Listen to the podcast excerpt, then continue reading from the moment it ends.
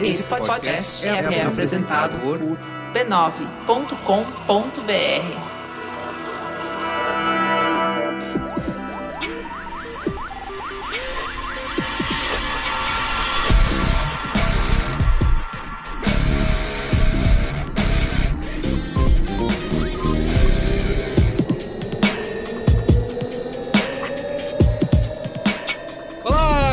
sou o Carlos Merigo, esse é o Braincast número 348. 349. Nossa, tá, tá bom aí no, no número. Tô com a pauta sabia. aberta, né? Ah, lógico, tem isso, tem pauta. Diretamente da quarentena, estou aqui com todo mundo online, né? Você, amigo ouvinte, já prestou atenção que o áudio está diferente, porque obviamente não nos estamos nos encontrando em um estúdio fechado, sem janela, respirando um em cima dos outros, como normalmente é. Tossindo. Do Tossindo, né? Sons biológicos, como diria Cris Dias. É, quando você fala assim, já não parece muito saudável normalmente. Isso não é, mas a gente não liga, né? A gente não liga, tem todo o calor A humano e tal. gente confia em nossos anticorpos. É. E no álcool. Isso, é mata, né? E o álcool que não é o gel. Tô remoto aqui com, você já ouviu aí, o Marco Melo.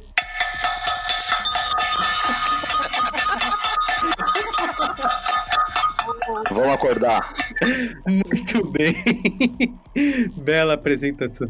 Mas foi panela de verdade ou foi panela.mp3? Não interessa. Em tempos de quarentena, a verdade já não, não é muito mais importante. Muito bem. Ana Freitas. Boa noite, direto da minha quarentena, que já dura oito dias. Caraca. Quem Fujioka? Naruhodô, ilustríssimo ouvinte. Bia Fioroto. Pem, pem, pem, pem, pem, pem, pem, pem, pem. Blém, blém, blém, blém, blém, pem, pem, pem, pem. Olá, Braincasters! Olga Mendonça. Olá pessoal, tô curtindo muito poder brincar de panela assim, sem culpa. Tá demais. E Cris Dias. Boa noite, internet, boa noite, Brasil.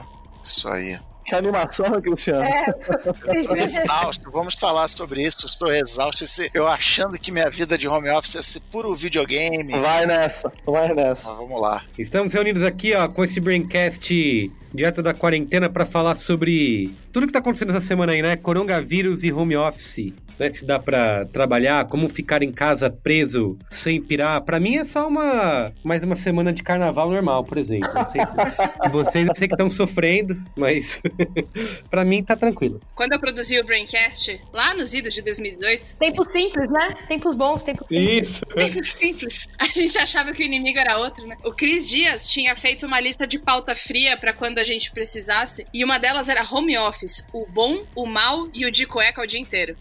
É isso. Olha aí. Eu nunca esqueci esse título, nunca esqueci. É o nosso Nostradamus, né? Muito bem, vamos começar então, gente. Mas antes, quero aqui falar, como sempre, da família B9 de podcasts, que não vai parar nessa quarentena. Mais do que nunca, Mais né? do que nunca, exatamente. Não, tem que gerar conteúdo aí pra gente aguentar a loucura que é ficar em casa, né? Isso aí, gerando conteúdo para manter a sanidade do brasileiro em dia. Então, vamos continuar gravando. Vocês vão perceber aí, não vai ser mais aquela gravação no estúdio, com os microfones multimilionários, né? Que a gente comprou com os dólares do Mark Zuckerberg. Mas. Do George Soros, do George Soros. Isso, Soros, exato. Mas vamos continuar gravando. Vamos continuar gravando remotamente. O público nem vai reparar todo o seu equipamento, vai falar, não, nem reparei, tá tudo igual. Isso, aí eu vou ficar puto. Falar, caramba, como não? Aqui vai ser foda, né? É que nem quando eu coloquei, eu lembro que assistia TV com a Ju, aí ela assistia um monte de série em baixa resolução. Um dia eu fui lá, botei um Blu-ray, não sei o quê. Ah, eu nem vi diferença. Falei, como assim? Olha assim, essa imagem. Tava vendo um bagulho tudo borrado, parecia uma TV Ah, plastificada. essa é a simplicidade. Mas enfim, você pode continuar acessando podcasts.b9.com.br ou procurar a gente aí no seu aplicativo preferido de podcasts, porque vai ter muito mais conteúdo para você ficar. Não sair de casa, tá? De jeito nenhum. Só para ir no supermercado ou na farmácia, que são as únicas coisas que ficaram abertas. E eu fui na farmácia hoje, eu me senti contaminada. Eu me sentia tipo uma simulação de como o contágio acontece. Eu via bolinhas verdes em. Quando você começa a reparar em volta todo mundo, tipo, as pessoas se cumprimentando. Pois é, rapaz. Eu fui no mercado aqui hoje também, voltando, passa um moleque na rua, encontra outra mulher e beija, e abraça, e o cacete. Ai, gente, e eu não. todo me esquivando da galera na rua, não querendo encostar em porra nenhuma. Não dá. Eu Não fui dá. no sacolão na, na terça-feira e tinha muito velhinho. Eu fiquei chocada. Eu fiquei com vontade de ir um por um e falar: meu senhor, vai pra casa. Quando você entra no elevador já tem uma pessoa e você sente todo mundo prendendo a respiração.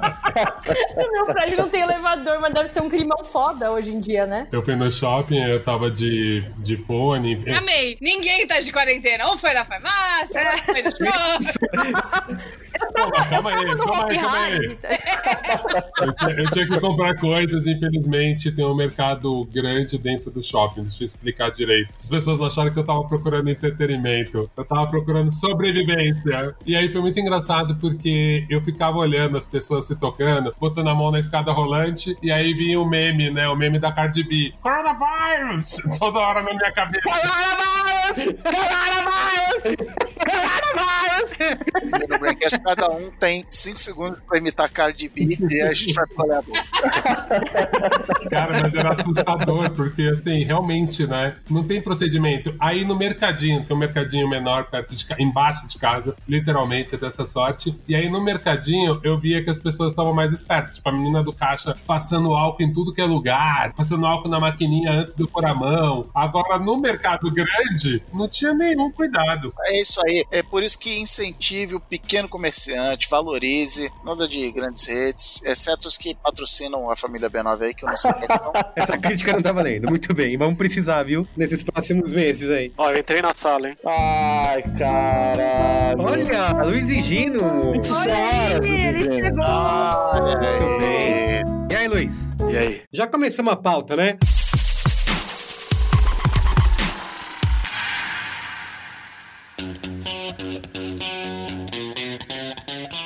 Obviamente tá aqui no momento piada, né? Fazendo É, porque graça. o, o Braincast, é, é bom dizer, né? Ele tem uma proposta séria. Tem, super ele sério. uma, uma sobriedade de todos os convidados. É uma vergonha. Isso. Não, mas eu queria, de verdade, aproveitar esse primeiro momento, antes da gente falar das nossas vidas nesse no bunker, pra gente falar que é um momento sério, né? Porque assim, ó, a gente, óbvio, saiu pra fazer algumas coisas, eu mesmo fui no supermercado hoje e até me sinto meio idiota de ficar cobrando das pessoas, né? O que vocês estão fazendo na rua, porque eu também tô na rua. Mas você vê as pessoas, muita gente vivendo a vida normal, assim. Tem gente no bar, tomando cerveja, tem gente que parece que não tá acontecendo nada. Mas acho que esse é o problema, né? O problema não é sair na rua, o problema é- são as pessoas acharem que estão de férias, né? Isso, de férias, é. Tô Exatamente. liberado, o chefe liberou. Vocês têm visto isso na rua ou não? Eu tenho visto, assim, eu fui no centro. Te peguei, você saiu de casa, era uma pegadinha essa pergunta do Merigo?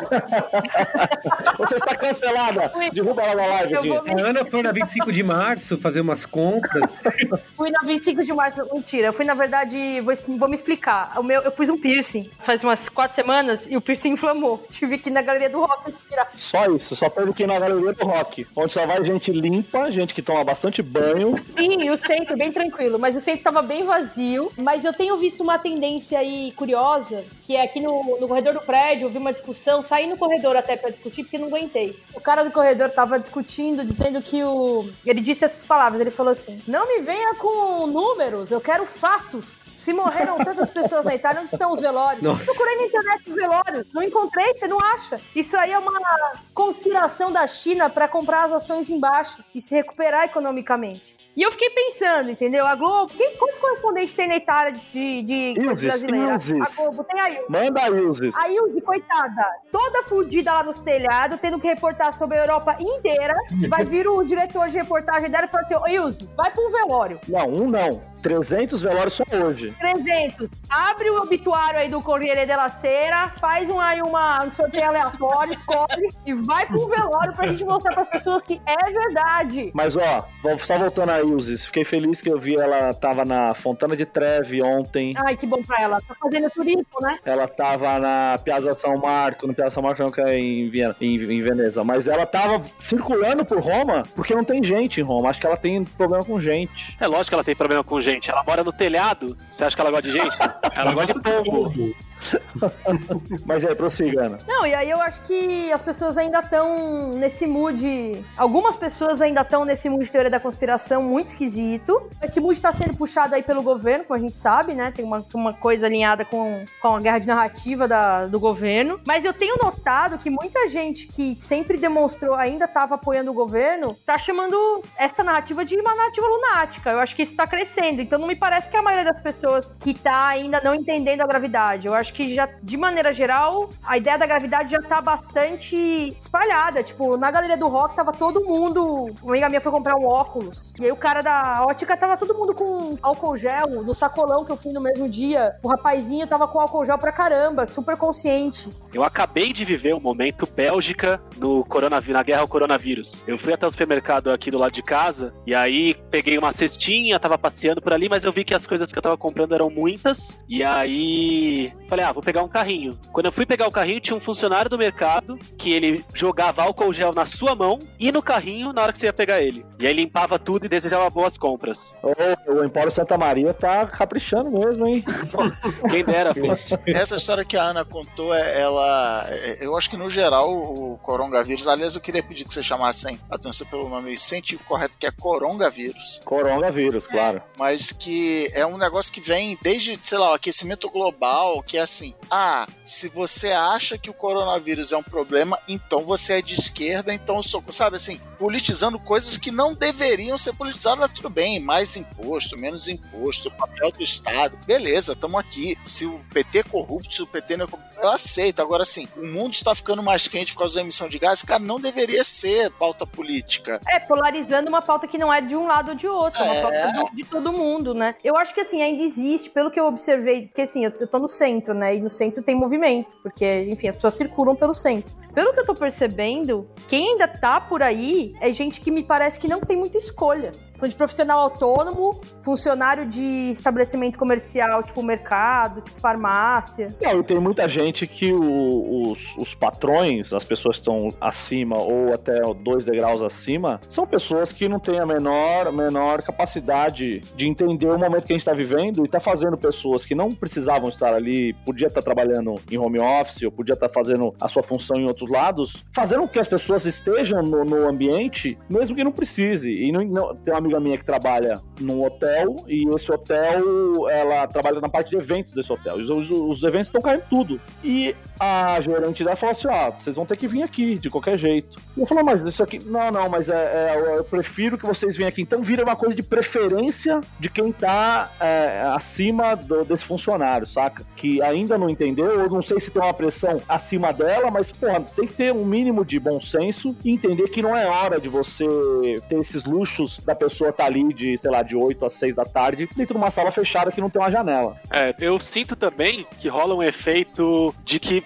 finalmente uma galera, provavelmente mais velha, né, conseguiu começar a entender que trabalhar de casa faz sentido. Eu com a galera da escola, assim, a escola, pô, é um ambiente bastante idoso, pra falar assim, entre aspas. Muita gente mais velha trabalha lá, é uma dinâmica diferente e, assim, é uma escola, né? É um negócio que nasceu de você ficar na frente de uma classe cheia de criança, presencialmente, e fazer as coisas acontecerem. O que eu sinto é que, assim, muita coisa, desde que o esquema do home office começou a acontecer, muita coisa ainda tá tropeçando, porque as pessoas estão se acostumando, mas tem muitas funções, muita gente que não tá fazendo diferença alguma, e a conversa paralela nos corredores virtuais que tem acontecido é: caramba, realmente não faz sentido eu ir pra lá. Pô, tal pessoa tá fazendo a mesma coisa de sempre. Putz, eu acho que quando a gente voltar a trabalhar, a gente vai conseguir rever um monte de coisa, porque tá fazendo sentido e tá dando certo. É, eu tô ouvindo esse otimismo também. Eu tô tentando me agarrar nele também, né? Porque, aliás, vamos falar disso, eu acho. Como tá o home office de vocês? Como é que vocês estão lidando com isso? Eu não sei como é que tá sendo, mas pra mim não é só uma batalha com o que tá acontecendo, é uma batalha dentro de mim. Eu acho que a parte mais difícil de tudo isso é lidar com como a nossa cabeça fica, né? Como pessoa que acabou literalmente de sair da sessão de terapia de Skype e entrou aqui, a minha sessão, na real, ela foi tipo. Meu problema não é home office. Eu fiz home office três anos da minha vida. Quando eu conheci o seu Cris Dias, inclusive, eu fazia home office pra trabalhar pra ele. Nossa, tem três anos isso? Não, durante três anos eu tô me sentindo mais velho do que eu deveria. Não, mas isso foi em 2018. Não, 18, é. é. Nossa, isso foi lá em 1900 e... Pois é. O meu medo, ele não é sobre fazer home office, porque essa técnica eu, eu já me conheço. Eu sei que eu preciso tirar o pijama, arrumar a cama, acordar mais ou menos na mesma hora que eu acordaria sempre e blá blá blá. Só que o problema é, eu não tô em casa porque eu quero. Eu sou a pessoa que menos gosta de sair do mundo. Eu saio muito pouco e tal, mas agora que eu não posso, eu quero fazer todas as coisas. Eu quero ir na balada, eu quero pôr a mão no corrimão do shopping e pôr no meu olho, sabe? Quero eu, eu lamber o corrimão. Aí.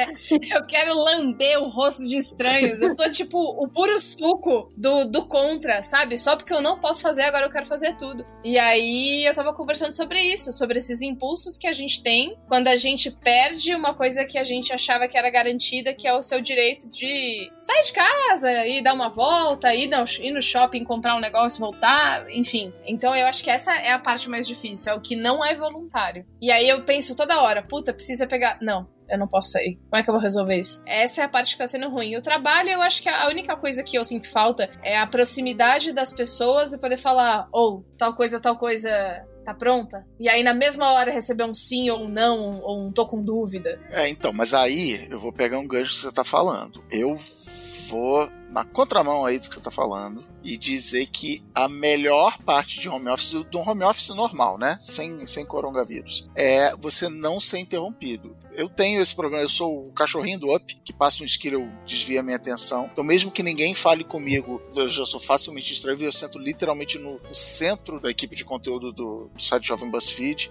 Aliás, o BuzzFeed que entrou de home office antes ainda, né? Da comoção, não foi? Entrou antes que a gente, a gente é, é early adopter. Isso. Quanto tempo você tá de quarentena, Cris? A gente começou segunda-feira da semana passada, enfim. Mas eh, você não ser interrompido é muito bom. Nos meus primeiros dias de home office aqui, cara, o meu, literalmente no meu primeiro dia, eu, eu zerei minha, minha caixa de e-mail, sabe? Assim, foi maravilhoso, foi, foi libertador. Que não tinha toda hora alguém justamente vindo na minha mesa. Ô, oh, posso te perguntar um negócio rapidinho? E o fluxo de pensamento. Você está escrevendo um documento, você está tendo uma ideia, está fazendo uma coisa. Cara, vai, ninguém te interrompe e você consegue raciocinar por 45 minutos ininterruptamente. Qual o problema desse home office que a gente está agora? Ele é um home office, primeiro isso que a Bia falou, de que né, eu estou confinado em casa, ah, posso ir ali levar cachorro na rua. Mas o outro problema que a gente tem aqui em casa é que as crianças também estão de home office. Ah, é, então, né? Aí a cachorra está de home office. é, então eu fico onde eu tô nesse momento, eu passei o dia inteiro aqui onde eu tô, que é no canto do meu quarto de dormir, com a porta fechada, sentado na, na, na minha poltroninha aqui de leitura, com o computador no colo. Não é nem ergonomicamente legal. Hoje eu improvisei um stand-up desk aqui e tal, mas assim, é um treco improvisado, é um negócio que você literalmente se tranca num quarto. Cristiano, não é hora de stand-up desk, né? Você sabe disso. É, eu tô disruptando aí o home office. Tá na hora do pessoal se unir pra salvar o planeta, não de fazer stand-up desk. É o meu cartão amarelo pra você aqui. então, existem home offices e home office. Então, na semana passada, não sei nem quando esse programa vai lá, mas enfim, aí vocês que lutem, você está mudando de escritório. Saiu da Rua dos Pinheiros ali da Pedroso e tá indo para atrás do Conjunto Nacional. E aí a gente precisou de uma semana para levar as coisas, conectar a internet, mover o estúdio, essas coisas todas. Então falou: não, galera, beleza, essa semana aqui vocês trabalham de casa, dia 16 de março tá todo mundo lá, nos vemos lá. Aí chegou no meio da semana passada, rolou uma decisão global do BuzzFeed, de primeiro de todo mundo ficar em casa. Ah, quem puder trabalhar de casa, fica aí de casa, evitem ir. E aí, sei lá que dia, já não é, também tem isso, né? O tempo, o espaço, já não sei mais, rolou não. Agora o home office é obrigatório para todos os escritórios do BuzzFeed do mundo para parar a circulação de pessoas. É, no meu caso foi meio engraçado, assim, porque no primeiro momento eu fiquei assim, ah, gente, pô, já trabalho de casa faz tempo, então não tem muita diferença, né? Tipo, porra, quarentena, qualquer um que tem fechamento de frila, tá ligado que é quarentena, né? E várias vezes eu fico muito tempo sozinho mesmo, então eu tô acostumado. E como a Bia falou, também tem essas técnicas tal de produtividade, ligo o Pomodoro e funciona. Só que o foda quando você é frila é que assim, eu ainda tenho trabalhos para entregar. Então, enquanto tiver trabalhos para entregar, tá tudo bem. Mas chega uma hora que, quando você é freela, ainda mais nas áreas que eu atuo de criatividade, você precisa trombar as pessoas, cara. O trabalho acontece quando você tá num show, cruza a pessoa, a pessoa assim, nossa, Olga, lembrei de você agora. E aí me preocupa assim, cara, se essa parada durar dois meses. tipo, aí acabou, porque o lance, assim, eu consigo ficar bem comigo mesmo, né, com, com minha companheira, tranquilo, acho que eu sou uma boa, boa companhia para mim mesmo. Mas o foda é que realmente esse lance de você encontrar as pessoas no mundo real, ele tem um valor mesmo, né? Então isso de certa forma me assusta um pouco, assim, porque por enquanto tá todo mundo trabalhando nesse regime de exceção, assim. Mas a gente não sabe se isso virar uma regra, né? Alguém tá sozinho, sozinho? Ou todo mundo aqui tem. Eu tô sozinha, sozinha. Eu e os gatos. Eu também tô sozinho, sozinho, sem gato, sem nada. Eu tô só com duas gatas também. Então contem aí, como tá sendo? É, porque bem a gente ruim. tem os namorados, maridos. Não, não diria que é bem ruim, eu acho que assim, vou, vou fazer um preâmbulo. Eu tô vindo de uma recaída de um episódio depressivo na semana passada. Na verdade, eu tô em casa já há mais dias, desde a outra segunda. E na verdade, eu tô feliz de maneira curiosa disso ter de eu ter tido essa recaída na semana passada. Porque foi muito ruim, mas eu precisei voltar a tomar remédio. E aí voltar a tomar remédio me estabilizou. E aí me estabilizou pra passar por isso. Eu sei que é too much information, mas enfim, estamos aqui, vou dividir. Eu acho que isso tá sendo um momento interessante pra mim, porque em outro contexto, talvez eu ficasse muito mais ansiosa com o fato de estar sozinha, passando por isso sozinha. Mas eu acho que tá me mostrando que tem uma coisa interessante de estar sozinha, e de viver as coisas sozinha e de aproveitar o meu tempo pra olhar pra dentro. Então, na verdade, assim, eu não tenho. Eu tô de licença, eu tô afastada, então eu não tô trabalhando. Já faz alguns dias que eu tô melhor, eu tô me exercitando em casa, tô arrumando a casa, tô assistindo série, tô lendo. Eu não fico ansiosa em consumir notícia, na verdade, eu gosto muito. Tem um lado meu muito Ah, o jornalista, que né? vai, é, que vai. Eu vou falar, eu sei que é um pouco horrível, mas a verdade é que a situação é bastante preocupante. Ao mesmo tempo, tem um lado meu que fica. Não é empolgada, mas é que acha interessante estar participando de um momento histórico, sabe? Puta, super Eu entendo. entendo. Eu tenho super isso entendo. demais também, demais, demais, demais. Tem gente que tá nesse. Gente, eu digo eu mesmo, nesse período dando refresh nas notícias de 5 em 5 segundos, né? E isso, isso não é saudável, isso na verdade vai dando só uma, uma ansiedade, né, e uma angústia. E a outra coisa que eu acho que, pensando nisso que você falou, Ana, de tá sendo bom e tal, eu também, quando a galera fica meio reclamando, dois dias de quarentena, tem o pessoal já no exagero, meu Deus, como eu vou sobreviver, eu às vezes falo, ah, meu, que é isso, né, não é nada demais. Só que o que a gente tem visto é que se falou inicialmente que seriam 14 dias, né, de quarentena, seriam suficientes, mas já tem muita gente, muito especialista dizendo que na verdade vai ser muito mais do que isso, né? Tem gente falando em meses, até pelo menos junho, e já tem gente dizendo que pelo menos um ano. Eu não tô nessa de que legal viver esse momento, não, não. Eu tô assim, caraca, na minha vez, logo tava de boa, que tava tudo dando certo, tudo arrumadinho e, e o mundo vira de pernas pro ar. Assim, eu tô curioso com o futuro, legal. A gente vai ter que viver um mundo muito mais digital, e-commerce, sei lá o que. Ah, beleza, mas assim, se eu pudesse escolher, cara, pessoalmente, tô nem falando das- dos italianos, dos velhos, assim, pessoalmente não, eu preferia não estar passando por isso não. Tava ouvindo vocês falando e me identifiquei com tantas falas aqui, assim. Primeiro, primeira fala da Ana, né? Porque, embora eu não esteja passando por um episódio como o dela, eu tô justamente no período imediatamente após uma separação. O período de começar a voltar a morar sozinho coincidiu com coronga. Então, assim, tava conversando com a minha terapeuta, que também fiz uma sessão por Skype hoje. Não é esquisito? Gente, só um parênteses. Terapia por Skype, pra quem tá acostumado a fazer pessoalmente, é muito esquisito. Fecha parênteses. Foi muito esquisito, mas ao mesmo tempo foi melhor que nada, sem dúvida. assim. Ah, lógico, óbvio. E ela já me falou que eu não posso abrir mão nesse momento da sessão de terapia. Então eu tô tendo que encarar essa coincidência de coisas, né? O momento de ficar sozinho, que era o momento de ter outro tipo de socialização, é exatamente o momento que eu não vou ter socialização nenhuma. Isso do ponto de vista mais pessoal, assim. Outra coisa que eu também sinto falta no ponto de vista, do ponto de vista pessoal é em prática esportiva, né? Eu- como vocês sabem, eu já tava há cinco meses firme no tênis de mesa e agora eu tô no quinto dia de reclusão e zero vezes eu joguei tênis de mesa e provavelmente vou ficar sem jogar tênis de mesa por meses e isso me deixou bastante angustiado. Não existe a chance de você fazer aquela prática do na parede? Do Forrest Gump? É, acho que vai ser a única chance, na verdade. E profissionalmente, acho que é um pouco o que o Olga tava falando, né? Que é quando a gente não, não é assalariado, ou não é mais assalariado, tudo fica em suspenso, mas principalmente o que é futuro fica empurrado para frente, né? Porque assim, não sei vocês, mas o meu tipo de prospecção comercial, por exemplo, é um ciclo de venda meio longo. Entre você fazer a pessoa conhecer o seu serviço até ela te contratar, pode demorar meses. E esse período tá empurrando esses meses mais lá para frente. Tô menos preocupado com os projetos que já estão fechados, porque esses já estão fechados. Então, o momento em que for possível voltar a socializar, eles vão ser colocados no ar. Tô mais preocupado com aqueles que ainda eu teria que caçar. Isso tudo gera ansiedade. Então, eu tô tentando fazer coisas que combinem com esse momento. Também não é meu desejo, né? Como disse o Cris, assim. Mas eu tô tentando curtir, cuidar da casa sozinho de novo, né? Porque eu também dispensei minha diarista. Então, eu tô tendo que fazer tudo que tava na mão dela, na verdade, né? Isso é uma das coisas que eu tô me, for- me obrigando a fazer, porque não tem outro jeito. E a outra é fazer coisas que eu tava adiando, tarefas que eu tava adiando. Eu falei, bom, agora acho que eu não tenho desculpa. Se eu não fizer desse período, é porque realmente informação em primeira mão. Assim, eu, a gente foi procurado por uma editora para fazer um livro do Naruhodô. Olha.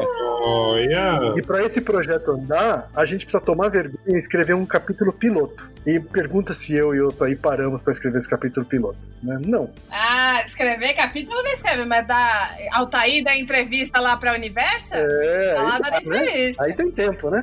Ah, vocês diriam que o capítulo piloto é um capiloto? Mas é isso, é isso. Assim. Mas, gente, o que eu tenho, uma coisa que eu tenho visto também nesse lance de home office, é óbvio que muita gente aí tá se adaptando e vai descobrir que dá pra trabalhar assim, outros não vão descobrir que não tanto, né? Isso vai depender de cada um, de cada empresa, de cada trabalho. Mas eu também tenho visto até uma cobrança por uma produtividade, né? Uma pressão para poder fazer mais coisas do que nunca, sendo que nem quando tinha casa para si só ou tinha- ou não tinha trabalho para fazer, as pessoas estavam fazendo, assim. Então, é isso que o Chris falou. Ao mesmo tempo que você tá de home office, mas a sua família inteira tá lá. O meu, meu caso tá diferente do da Ana e do Ken, porque eu não tô passando necessariamente por um momento difícil na minha vida. Então é um lance assim, eu já tô muito acostumado a ficar sozinho em casa, porque eu moro sozinho há muitos anos, desde que eu me separei, com interrupções desse período quando o Antônio veio ficar comigo, mas no geral eu já tô acostumado a ficar em casa com as minhas próprias loucuras e com o meu YouTubinho aqui me sugerindo vídeo. Então, pra mim, tá sendo é uma, é uma experiência diferente, assim, é, é um lance. Porque é a primeira vez que eu faço home office de verdade, durante vários dias, tendo um emprego fixo e não sendo só um bico que você faz durante um período, saca? Então, é o que você falou agora do, do a cobrança por produzir mais. Eu trabalho numa empresa que faz evento, evento esportivo, e vários caíram agora durante esse tempo e a gente não sabe quando vão liberar você colocar 5 mil pessoas pra correr numa rua, entendeu? Então, o que tá rolando no meu caso é a gente tem que fazer um esforço agora pra tentar contornar isso da melhor forma possível, tipo, remarcando prova e comunicando a galera e tal, pra gente ter emprego depois, entendeu? Porque se ficar seis meses sem ter corrida, fudeu, ninguém vai mais ter emprego. É uma cobrança diferente, eu sinto diferente, não é tanto pelo lance de você estar em casa, mas pelo lance de que você, a gente tem que também ter uma, uma noção do que tá acontecendo agora, que é algo totalmente atípico que nunca passamos, saca?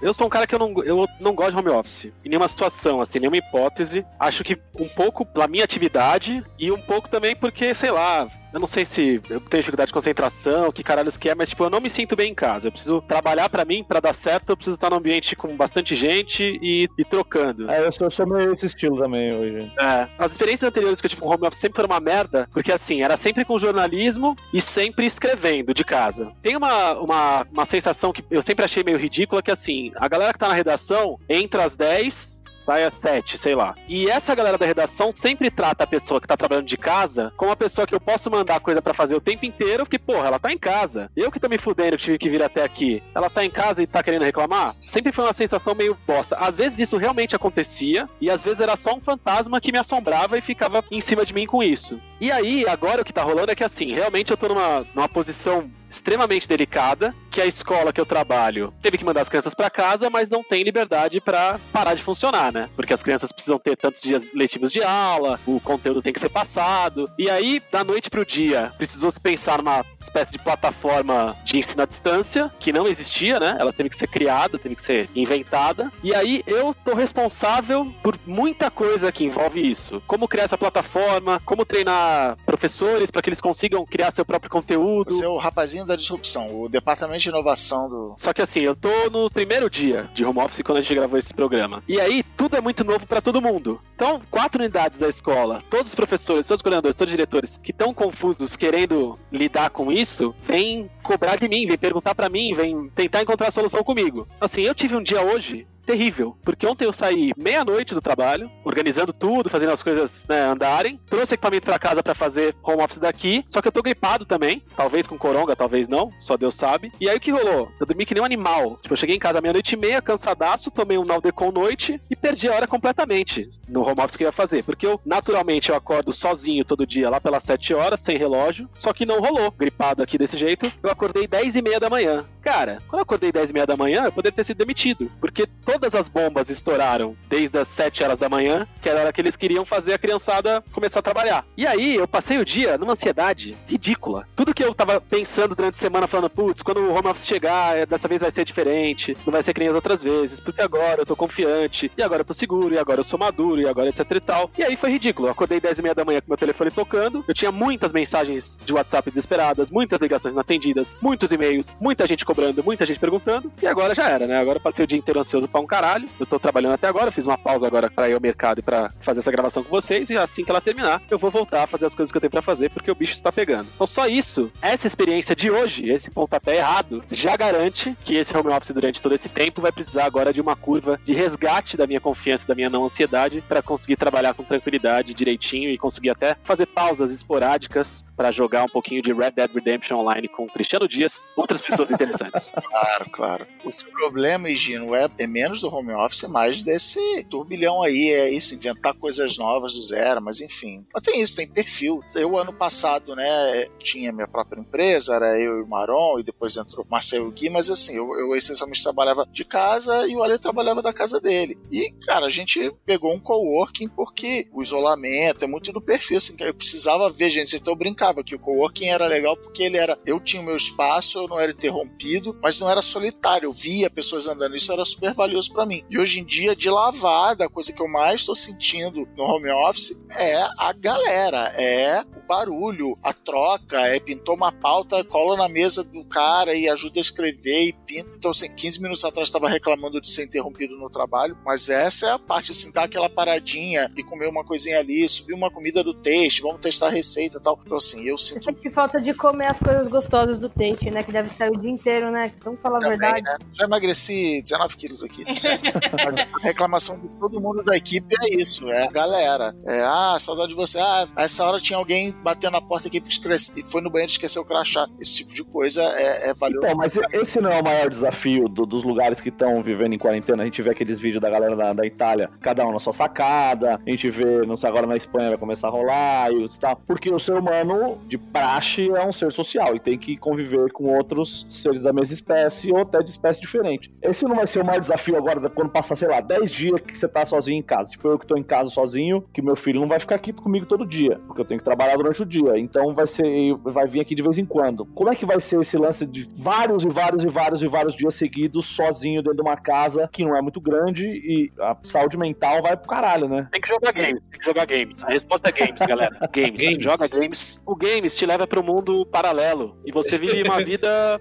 em outro lugar. Da sua cabeça vai. E é isso que precisa, games. Uma coisa que eu tenho sentido dificuldade nesses primeiros dias aí, até essa incerteza, sabe? Porque a gente fica fazendo um monte de planos, discutindo coisas, e eu fico pensando, putz, mas a gente não sabe nem como vai ser na semana que vem. É meio difícil você conseguir esse foco, né? E conseguir trabalhar se você só tá pensando em como que a gente vai sair dessa. Porque se a gente tivesse certeza, ah, daqui 15 dias tudo voltou ao normal, eu acho que é mais fácil você poder se planejar e poder trabalhar e pensar no futuro, né? Agora, como fica esse lance de, ah, pode ser meses, pode ser um ano, pode ser lá, como que vai resolver, se vai ter jeito, se não vai, Pra mim tem sido meio complicado esse foco por conta disso. Parece que as coisas ficam menores. É muito difícil pedir calma para as pessoas com esse cenário, né? Não, ainda mais assim, eu acho que a gente tá numa posição privilegiada que a gente tem emprego, certo? Tirando o Olga que, é- que vive aí desses freelas, o Ken aí tá com os projetos que já tá, algumas coisas já estão fechadas, então dá pra segurar um tempo. Tirando esses vagabundos,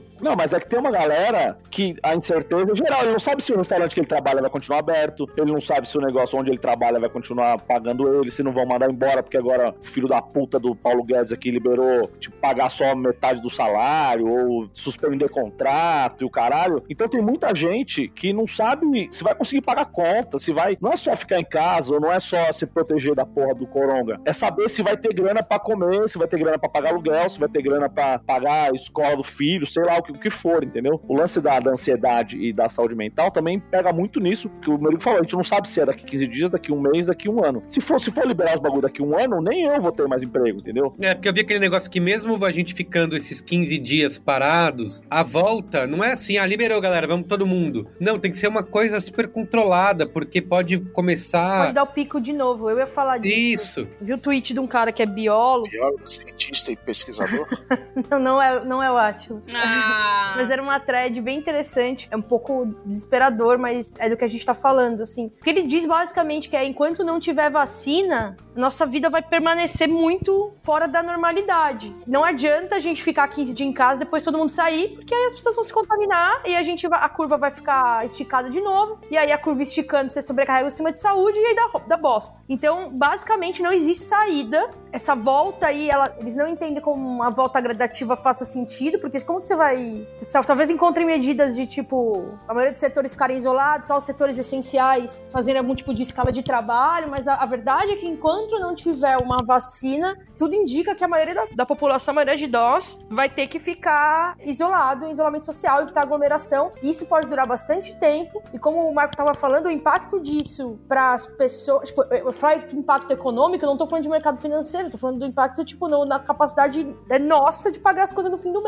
Porque, na real, a gente temos contextos diferentes aqui, mas por exemplo, eu, eu tenho um emprego fixo, mas eu trabalho para marcas, e as coisas vão começar a ficar meio feias. Assim, eu tenho uma prima que ela tem uma filha de quase dois anos. O marido dela tava trabalhando numa empresa de casamentos, de eventos. Ele tava em experiência, né? Parece que já foram canceladas 20 cerimônias, o cara foi demitido. E não existe, assim, ele vai arrumar emprego agora. É, exatamente. E agora, eu vi que a notícia é que o Bruno Covas, até sexta-feira, vai fechar todo o comércio. Então eu fico imaginando aqui na minha rua tem 10 comércios pequenos aqui. O cara que vende galão d'água, o cara que vende fritura, outro que vende não sei o quê, outro que... Vai fechar essa porra. Vai ficar um mês fechado. Aí, beleza. Um mês o cara consegue segurar. Segundo mês, o cara que trabalha pra ele fritando batata aqui já vai ser mandado embora. O outro cara que carrega a água nas costas vai ser mandado embora, porque não tem... Ou não vai ficar sem receber salário, sabe? Então é uma cadeia que vai derrubando um a um até ter o colapso total da sociedade, sabe? Eu queria dizer uma coisa também, cara. Ontem eu tava ouvindo a live do Bruno, e Bruno Tortura, tem o Estúdio Fluxo, e ele tá fazendo umas entrevistas. E ele entrevistou o Raul Santiago, que é um ativista lá da Maré, e ele trouxe essa perspectiva, Marcos, até um pouco mais profunda, né? Ele falando, cara, os cuidados que você tem, o básico de lavar a mão, né, de tempos em tempos, tal, isso nem tô falando do álcool, do álcool gel, né, o quanto ele já tá custando, e se uma pessoa que é assalariada consegue comprar isso na quantidade que precisaria. Mas, pensando... Nem acha mais, né? Nem acha. Você vai em É, farmácia então, não acha. e, e pensando nisso, a gente fica falando assim, puto, tem que lavar a mão, tal, de tempo em tempo. E aí você vê o Raul Santiago falando, falando, cara, na minha casa tem vários dias que não chega água. Na favela tem muita gente que não tem água. Se você depender de transporte público para você chegar até o hospital, quer dizer, a gente tá vendo que já é uma situação dramática para quem tem alguma grana. Agora, quando a gente começar a ver que essas pessoas que eu tava vendo lá no shopping, que estavam lá mofando numa loja porque não tinha ninguém para entrar e estavam trabalhando na loja, quando essa galera começar a ficar doente, aí a gente vai entender o tamanho da encrenca que a gente se meteu, né? Então acho que realmente, assim, é meio difícil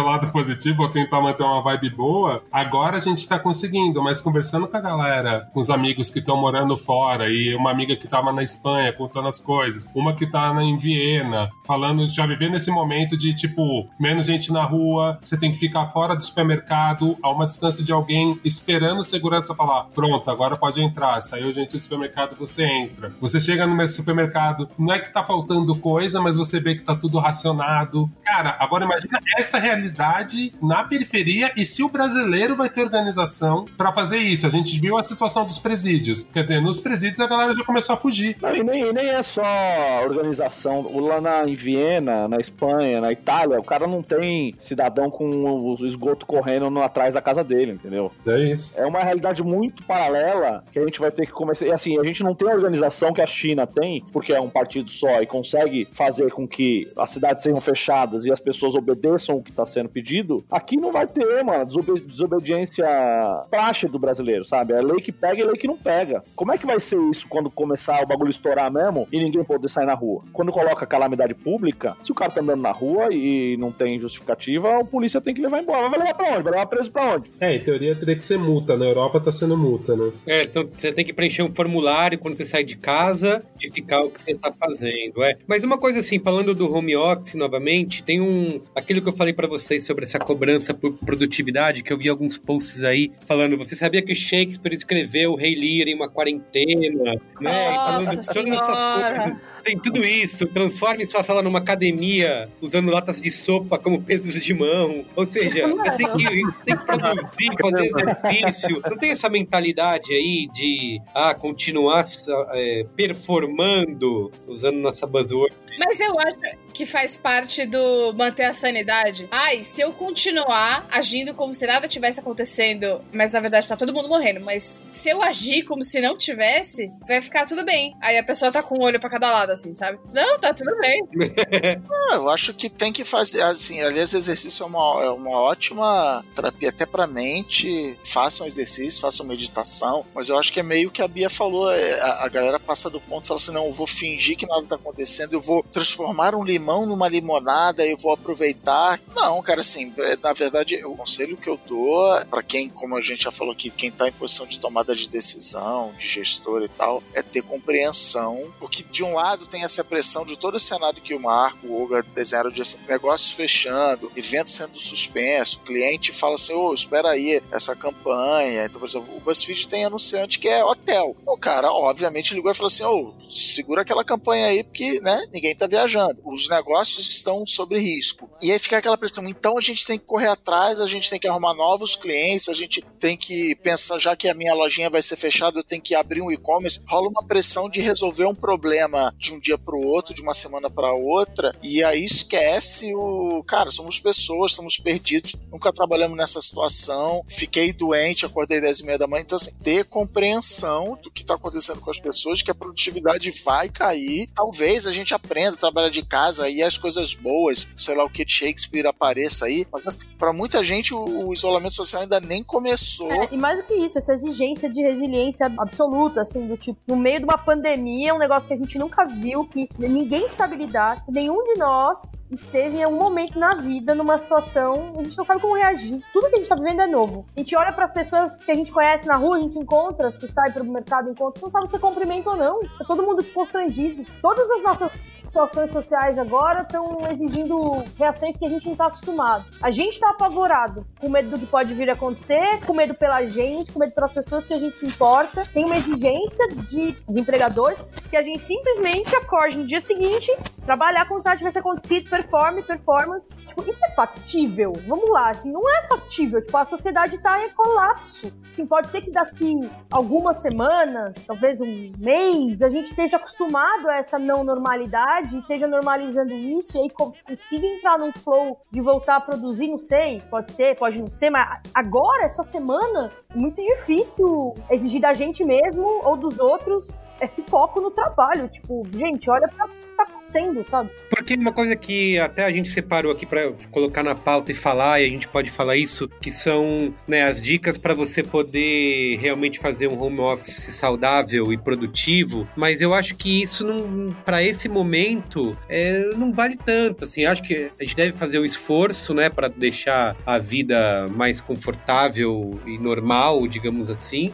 mas as coisas têm que ser levadas em consideração que não dá para ter as mesmas cobranças, né? É isso que você falou, Ana. Por exemplo, assim, uma coisa que a gente sempre falou quando trabalha em home office, para você poder dividir bem o espaço, né? Onde você vai trabalhar e onde está o resto da casa. Que eu lembro que quando eu saí de agência para trabalhar só no B9, há uns 10 anos atrás, eu fiquei seis meses em casa, até sair, fazer um escritório, quando eu decidi que eu precisava, eu tava enlouquecendo em casa sozinho, que eu precisava dividir o espaço com alguém, eu tentei seguir algumas coisas para não enlouquecer, que era isso, dividir esse espaço, ter motivo para você botar a calça de manhã, né? Ou uma bermuda no meu caso, mas para não ficar o dia inteiro de Eu até estranhei. para você não ficar o dia inteiro trabalhando de pijama, sabe? Ou de cueca em casa, tipo, uma coisa que eu também não fazia, não tinha horário de, de refeição direito, né? Era tudo, eu nunca sabia quando eu tava trabalhando e quando eu não tava, né? Almoçar era a hora que desce na telha, não tinha que nem a gente tem no dia a dia, né? meio-dia, meio-dia e meia, é hora do almoço, eu vou almoçar. Foi o que eu tentei fazer hoje nesse primeiro dia. Foi fazer isso, acordar na mesma hora, faz a mesma coisa, toma banho, vai pra cozinha, toma um café e tal, pão na chapa, mesmo esquema, vai pra mesa de trabalhar como se estivesse trabalhando no trampo, uma e meia levanta, faz almoço, do mesmo jeito, mesmo esquema. Só pra não, pra não atrapalhar também, porque se atrapalha o seu, além de atrapalhar o seu trampo, atrapalhar seu relógio biológico, aí você vai ficar biruta da cabeça. E quem tá em casa com o seu emprego, ou é estudante, ou tá com emprego garantido, uma pessoa que o chefe foi legal e tudo bem. Foi legal nada. O chefe foi, foi, pelo mínimo, consciente. Tem razão. Mas chefe... no seu caso foi legal, não foi, Bia? Fala aí.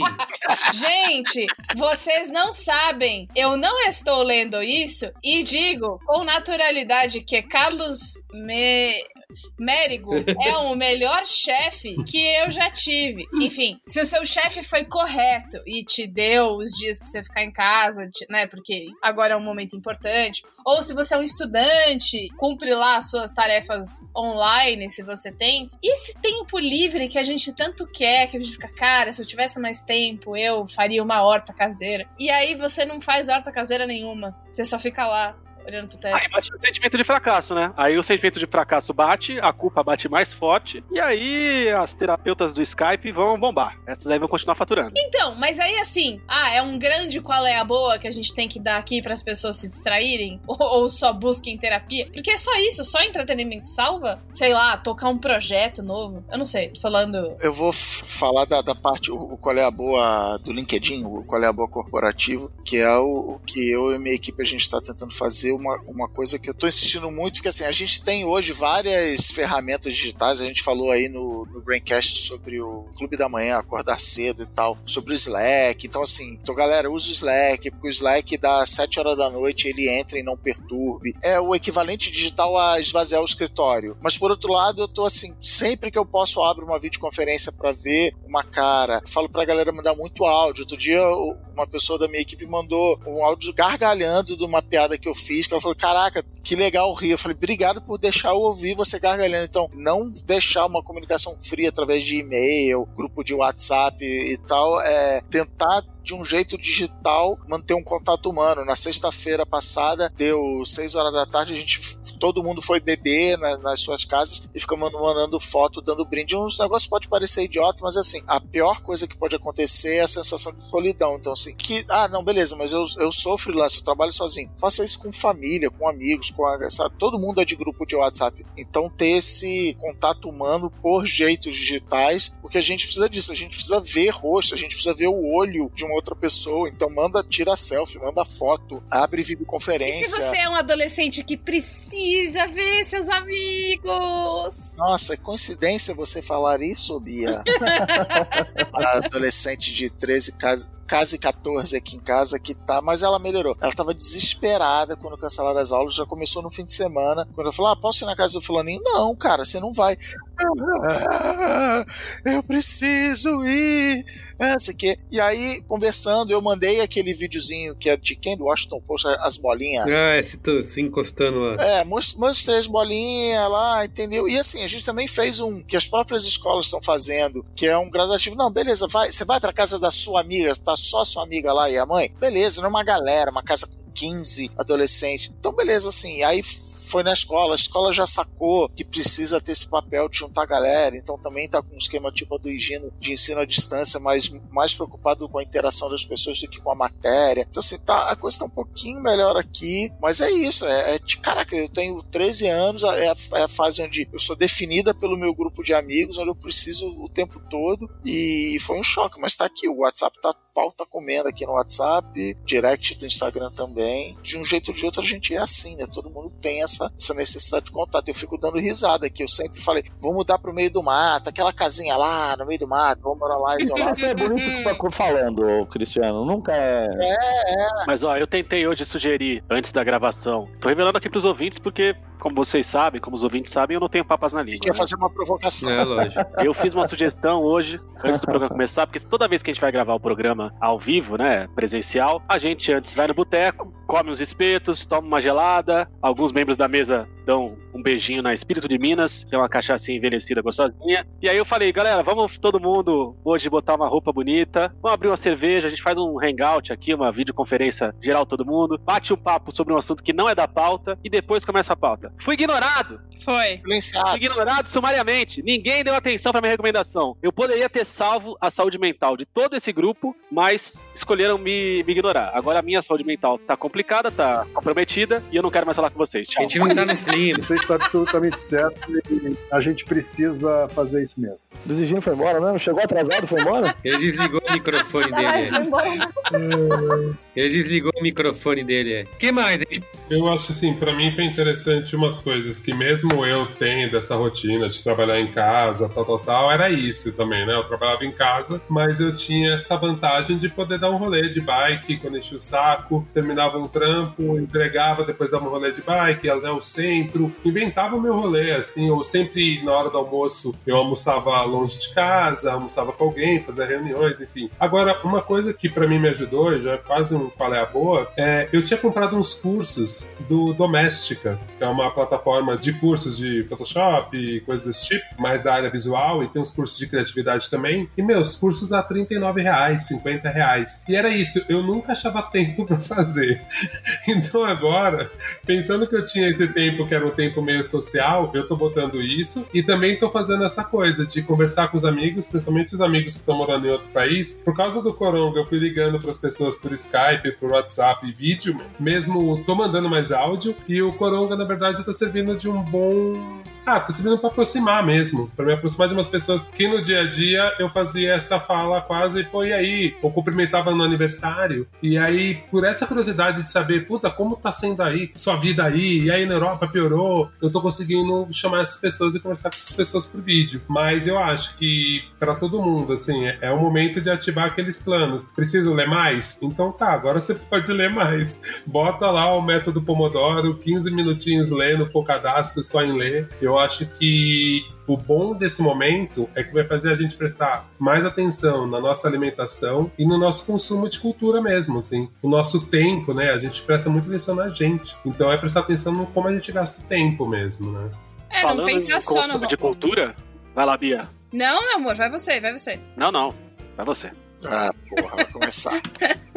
Falando em consumo de cultura, então, já que a Bia tá rindo e perdeu a vez, a gente tem que falar, finalmente, já que nenhum momento do podcast até agora foi citado, do Big Brother Brasil, que tem sido pra muitos brasileiros A válvula de escape, né?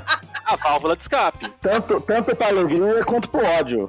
É, e sem falar que existe uma relação metalinguística fascinante em pensar que a gente, no momento em que é colocado numa reclusão forçada, encontra em assistir pessoas em reclusão forçada, forçada não, voluntária, mas vocês me entenderam, a grande alegria dos seus dias, né? E o grande assunto, o grande tema das conversas, não nas praças e nas mesas de bar, mas nos lugares virtuais aí que a gente frequenta. O que me lembra Cara, da piada. às vezes. Me lembra E ontem, Não, deixa eu falar, deixa eu falar. Fala, fala. Aqui, na gritaria, ganhei no grito. Não, só lembrei da piada que o Lula tava livre e o resto do Brasil que tava preso aqui fora. É só isso. Mas ontem, Luiz e Gino, tivemos o evento mais importante do Brasil desde a Copa, da final da Copa de 2002, Brasil e Alemanha, Uhum. que foi o grande embate Babu Pyong, em que o Brasil foi feliz de novo. Total. Cara, ontem tinha a panela, a, a galera fazendo panelaço contra o Bolsonaro e as pessoas falando: fora Bolsonaro, fora fascista. E teve um cara que gritou: fora Pyong. E tá errado?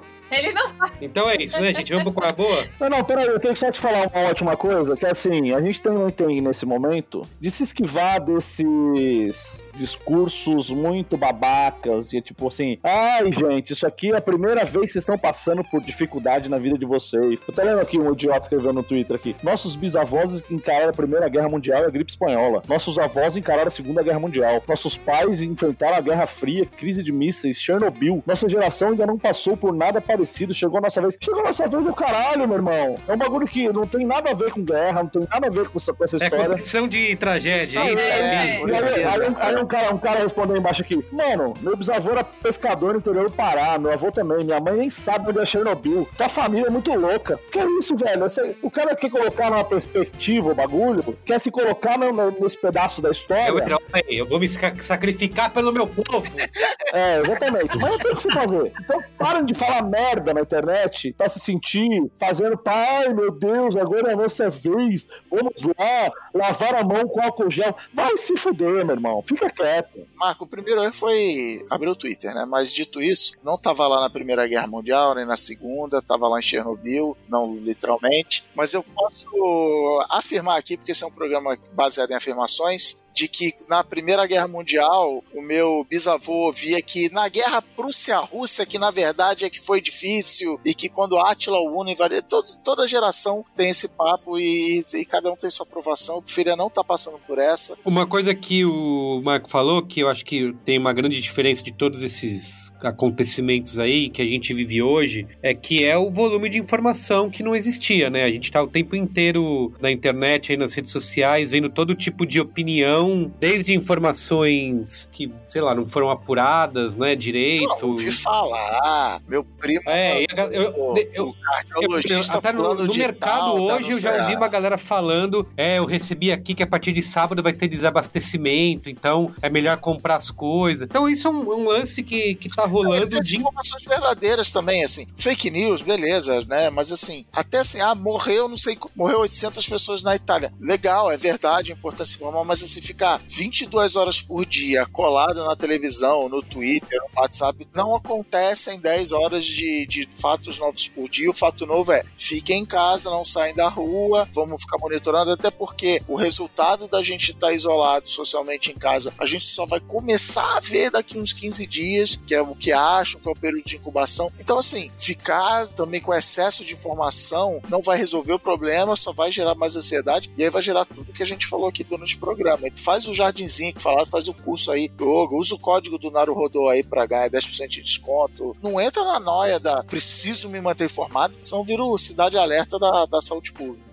Então, mas é isso que eu ia perguntar. Vocês, são, vocês viram que a Globo, de manhã até o meio da tarde, até uma e meia da tarde, sei lá, é só noticiário, né? O que, que tanto eles estão noticiando? Eles estão indo de hospital em hospital? 40% do tempo eles ficam falando que quem não tá doente é pra não usar máscara. eu já reparei nisso. O que eu acho é que, assim, eles vão entrar numa, numa, na mesma lógica de funcionamento das TVs de notícias, que é repetir aquilo que você tá falando, porque você tem pessoas sendo impactadas por isso em momentos diferentes. Eu entendo a, o que o Chris falou, que virar o noia da informação pode deixar destruído, mas eu vejo por um monte de gente que eu conheço, sejam familiares, amigos que quer, que tem uma galera que tava viajando totalmente, não fazia ideia do que estava acontecendo e que desmoralizava as atitudes governamentais ou as pessoas que estavam muito alarmistas porque não estavam sendo atingidas por essas notícias. Porque só pelo WhatsApp, uma correntinha ou outra, não faz sentido. E só passaram a, a ficar mais assustadas quando viram esse tipo de reação. Várias, mais de 10 pessoas que eu conversei, principalmente familiares, mandaram mensagem falando: caralho,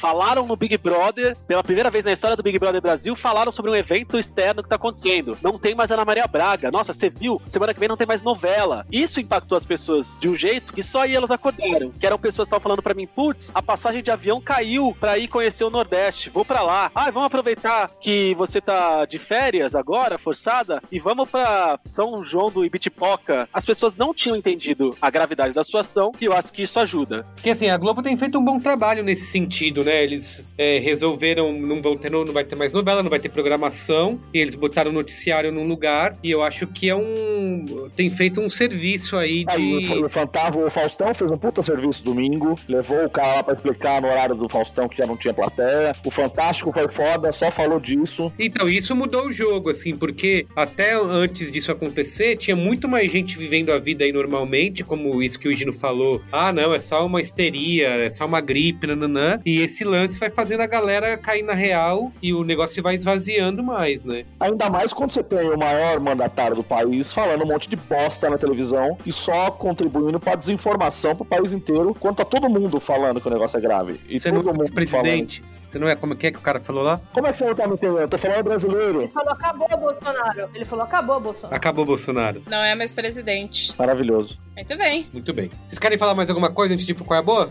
Deus nos abençoe a todos. Que Deus tenha elimine a todos. Deus tenha Eu tenho uma misericórdia. coisinha, eu tenho uma coisinha pra falar. Ah, lá vem. Lava a mão, fica em casa, caralho. Porra. Isso. Se encontrar com alguém, fica a um metro de distância. Vamos pro qual é a boa? Qual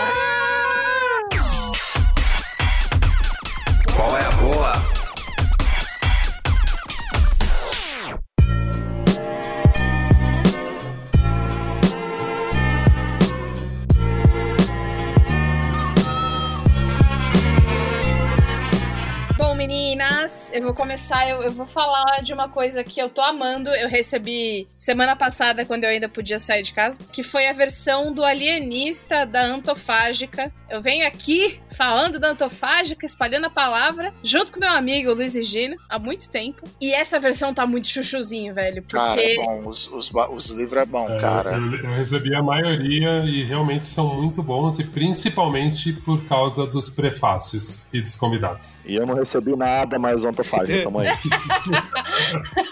o lance é, além da edição ser linda, as duas obras do Machado de Assis que eles publicaram, tem então essa edição do Alienista. O Alienista é um conto. Tem gente que chama de novela, tem gente que chama de conto. Na escola eu aprendi como um conto. Que é a história do Dr. Simão Bacamarte, que abre um. Alienista é tipo psiquiatra. E ele abre um sanatório. Esse é o lance. Todos os livros da Antofágica, eles têm texto que te ajudam a entender melhor o contexto da obra, a complementar a sua interpretação da obra, a tipo, putz, esse livro era muito chato na escola, por que eu tenho que ler o Alienista, Bia? Cala a boca, vai tomar no cu. Não, dá mais uma chance, porque às vezes a gente. mandam a gente ler umas coisas na escola que a gente é meio novo demais, eu acho. E aí, quando a gente cresce e relê, você fica, caralho, isso é muito da hora. Então, essa edição. Praticamente tudo que a gente lê, né? É, eu tenho a sensação. É, é. Eu li o romance de Tristão e Isolda com 13 anos de idade. Eu não, eu, eu não entendi nada. E aí eu acho que a, a Antofágica re republicando coisas, especialmente Machado, que a gente lê muito na escola, te dá uma nova chance de você não só fazer as pazes com a literatura clássica e não achar que é. parar de achar que é chato, mas também, tipo, cara, entender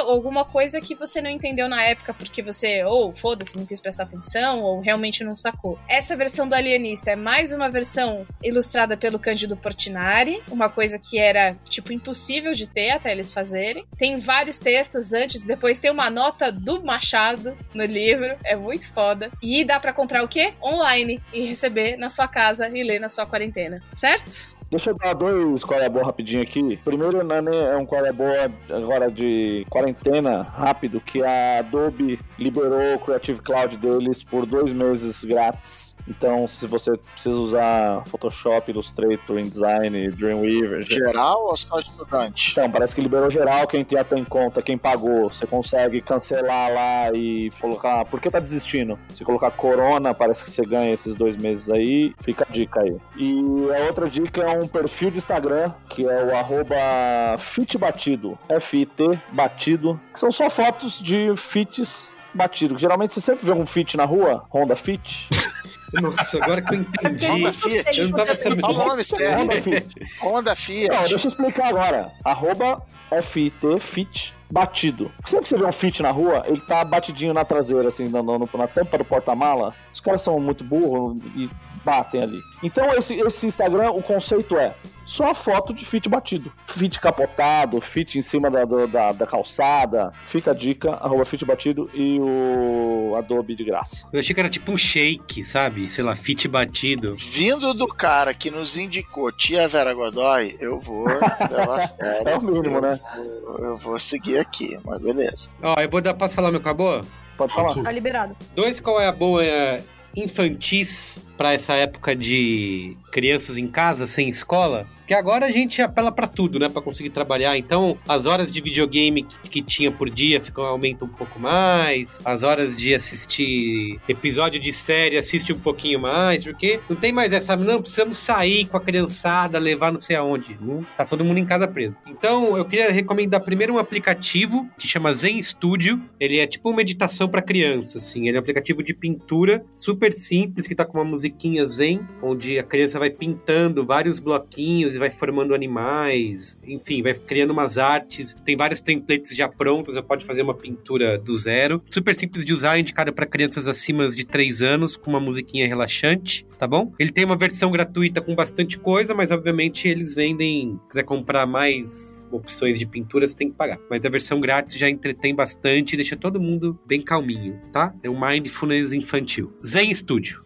Nome do aplicativo. Eu baixei para iOS, não sei se tem para outras plataformas, procura aí no seu celular. E por último, eu queria indicar um jogo que eu jogo no Xbox com a criançada, com o Benjamin com a Nina, que é um jogo bem famoso que foi lançado em 2013, que é Rayman Legends. Ele já teve diversas vezes em promoção, acho que já teve até lançado uma, um momento de graça aí, ou no PlayStation, no Xbox. Ele tem para tudo quanto é plataforma, PS3, PS4, tem para PC também, tem no Steam. Ele é um jogo da Ubisoft, um jogo de plataforma baseado naquele personagem Rayman, que já, vários jogos já foram lançados, acho que é o quinto jogo da série. Cara, ele tem diversão infinita, assim, com a quantidade de níveis, de fases, com quebra-cabeças malucos, assim. E dá para jogar, acho que até quatro ou mais jogadores, se eu não me engano, de uma vez. Então eu jogo, a gente joga junto, eu, Benjamin e a Nina. E apesar de ter algumas fases bem estressantes, assim, uns quebra-cabeças bem estressantes e corridos, fases com tempo, aquelas que eu odeio, tem um universo super mágico e, como eu falei, que parece infinito, assim, de tanta coisa para fazer. E é legal porque dá pra jogar todo mundo junto. Procura aí no seu console ou no PC, que com certeza tá num precinho camarada, porque já é um jogo mais antiguinho, né? Então é o Zen Studio para celular, e o Rayman Legends para o seu videogame ou para o PC. Eu já dei um qual é boa aqui em diferentes programas da, da família B9, que é o joguinhos de Lego, que também é baratinho. Você Puta, jogo de Lego, nem me fala, isso aí é sucesso lá em casa. O Lego Vingadores, o Benjamin e a Nina tão, vão platinar, vão fazer 100%. Tem as missões que eles já terminaram o jogo, mas tem o modo livre que eles ficam lá pirando, trocando todos os personagens e criando as próprias histórias. É bem legal. Ó, oh, eu vou eu vou emendar então aqui o meu. Você acabou de me lembrar de uma história que é o seguinte: a Epic Games, que é quem faz o nosso querido jogo Fortnite, a Epic ela lançou uma, algum tempo atrás uma loja, tipo concorrente do Steam e tal, né? Que você, aquele esquema que você entra, compra, faz o downloadzinho e tal. E a história é a seguinte: toda quinta-feira, aproximadamente às 4 horas da tarde, horário do Brasil, eles lançam um jogo grátis para você baixar e muda toda semana. Essa semana, loucura total, o patrão ficou louco, eles deram três jogos grátis, meio adventurezinho indie. Semana que vem, tô olhando aqui, entra um jogo premiadíssimo famosíssimo Stanley Parable, não sei como fala, Stanley Parable, e Watch Dogs 1, que é um baita joguinho divertido, eu gostei mais do 2, mas enfim, de graça melhor preço. Então qual é, qual, qual é a boa? Bota na sua agenda, faz o que eu fiz, bota aí no seu Google Calendar, toda quinta-feira, 4 horas da tarde, um, um lembrete, já guarda o favoritos, vai lá, se loga, aperta. Sem brincadeira, eu tenho mais de 30 jogos aqui na Epic e não paguei nem um centavo. E por que, que eu lembrei disso? Porque alguns desses jogos são Lego. Lego Batman 1, 2 e 3 eu peguei na, na, na Epic. Acho que no fim do ano estava com uma promoção, um jogo grátis por dia, enfim. Cara, jogo grátis aí, melhor preço. Outro qual é a boa, já que falamos de livro aí na pessoa de Bia Fioroto, é um livro que eu tô surtado que se chama As Desventuras de Arthur Less. Deixa eu pegar o. É do Andrew Sean Greer, que foi o vencedor do prêmio Pulitzer de ficção em 2018. A história completa desse livro é o seguinte: a gente tá falando aí de ensino online e tal, eu estava fazendo o Masterclass David Sedaris, que é um ensaísta americano, escreve para New Yorker, e aí lá no fim do Masterclass ele indica livros e autores e contos e tal, e ele indicou esse livro. Eu peguei sem saber o que era, peguei no escuro, peguei aquela amostrinha do Kindle e segui. E cara, eu, eu o que eu tenho para falar sobre esse livro é o seguinte: eu já falei falei algumas vezes aqui no Braincast que para mim existem dois tipos de livro bom. O livro bom que você vira e fala assim: caraca, um dia eu vou escrever aqui nesse cara, vou, vou ser escritor, vou começar a escrever aqui porque olha que legal. E o segundo tipo, que é o tipo que esse livro é, que eu falo assim: cara, eu não vou ser escritor porque eu nunca vou escrever do jeito que esse cara escreve. O livro é escrotamente bem escrito. Assim, tem umas frases soltas que assim, como é que o cara chegou nessa, né, nessa analogia, nessa imagem, é, nessa descrição visual. Ele tem cenas. Oficialmente é um livro de comédia. Com esse livro eu fiz uma coisa que eu não lembro a última vez que eu fiz, que foi rir em voz alta. Tinha uma cena, ele escreve uma cena do, do, do personagem e eu ri em voz alta. Mas por outro lado, é um livro belo, leve, porque chegou a hora de eu dizer qual é a história. Arthur Less é um escritor, mas ele, ele não se considera um, um escritor bem sucedido. Né? Ele acha que ele só é um escritor de sucesso porque ele durante muitos anos morou junto, foi casado com um poeta de sucesso, que esse sim, o ex-marido dele ganhou Pulitzer e tal, e ele só vivia à sombra dos amigos e da escola onde ele estudou e tal. Ele tá para fazer 50 anos de idade, eu também já me identifiquei com isso, minha faixa etária aí. Um ex-namorado dele vai casar casar. Então, para ele fugir, para ele não precisar ir no casamento, não passar esse, esse papelão de ir no casamento, ele resolve aceitar todos os convites que fizeram para ele para ir dar aula em Berlim, receber um prêmio na Itália, sair de férias. Então ele, ele resolve dizer assim que ele vai ficar um ano fora. E aí o livro é isso, essa viagem dele, e aí tem flashbacks e tal, mas nessa viagem ele vai fazer o que? Ele vai fazer as pazes com o seu passado, nem sempre vai conseguir fazer as pazes, ele vai refletir sobre a vida, mas cara, de um jeito, nossa, muito bem escrito, muito leve, muito tocante e também engraçado. Tô metade desse livro já, tô surtado. As desventuras de Arthur Less, Less mesmo de menos, pelo Andrew Sean Green. Fica aí o colher boa.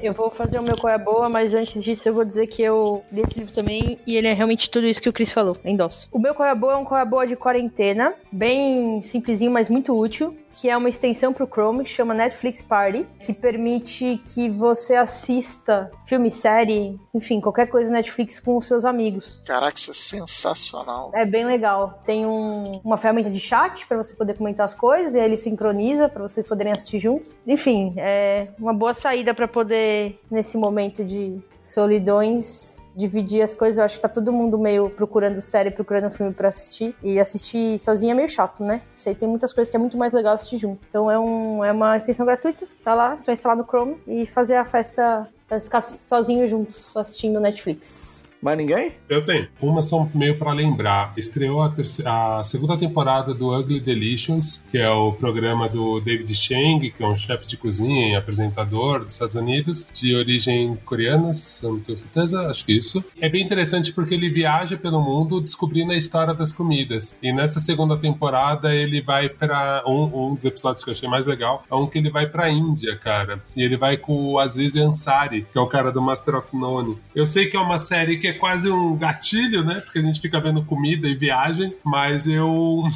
eu, eu consigo não ficar com vontade de meio que viajar com eles e ter essa experiência com eles. Acho bem legal. Outra dica também que tá na Netflix e também tem um pouco a ver com a gente ajudar a gente a fugir da nossa realidade, viver outras realidades, é uma série de curtas da Netflix que chama Janelas do Deserto, que é uma série saudita e eles chamam vários diretores de curta, de diretores de lá de filme e eles fazem curtas, seis curtas para Netflix. Eu ainda não terminei de ver todos, mas já assisti os três e tô achando bem interessante, assim. Um melhor que o outro, mas só de ver costumes diferentes, o jeito de se relacionar, ainda mais Arábia Saudita, é bem, bem, bem interessante. Para quem gosta de rap, tenho que lembrar que saiu o disco novo do Jonga, o Histórias na Minha Área. É o quarto disco dele. Todo ano, no dia 13 de março, ele solta uma pedrada e esse disco tá maravilhoso. A capa é um pouco polêmica, porque é uma capa bem forte, mas é isso. Todo mundo que teve vida em periferia sabe que não é tão distante da realidade. Enfim, vocês vejam e depois vocês escutem com seus amigos. E a última é um canal que chama Mundo Sem Fim.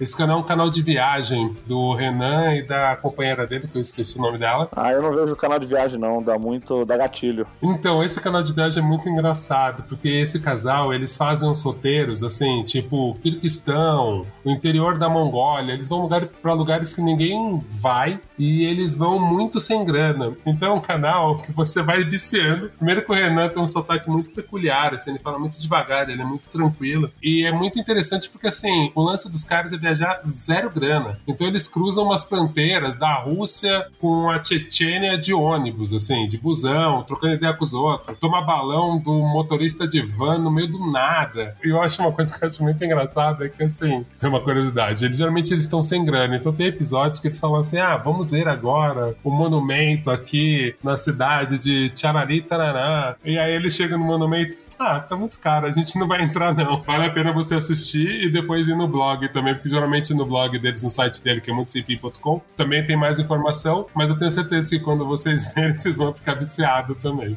Meu Qual é a Boa é simples hoje e é um podcast. Um podcast de um amigo que eu já recomendei em alguns momentos, mas eu vou recomendar aqui para os ouvintes do Braincast. É um podcast independente do meu amigo Will Prestes, designer de formação, Mas o que importa é que o podcast dele é sobre a chamada geração X, ou seja, as pessoas que hoje têm mais de 40 anos, né, 40 e poucos e 40 e muitos anos, que é o grupo no qual eu me encaixo. E eu tô indicando também especificamente porque ele tem um cuidado no roteiro que lembra bastante o, o saudoso Boa Noite Internet. E ele ainda tem um toque artístico que é o fato do Will Prest ser músico e, e tocar muito bem guitarra e violão, então ele faz a trilha depois que o episódio já tá locutado, né? Então ele primeiro grava, locuta o, o, episódio, e depois ele grava a trilha em cima da locução, é realmente customizada, a trilha é realmente customizada por episódio, então vale a pena conhecer, chama-se 40 e Contando.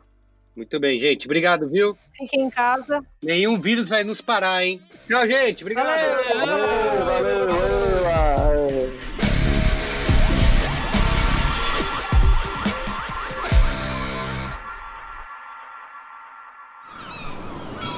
Este podcast foi editado pela Maremoto.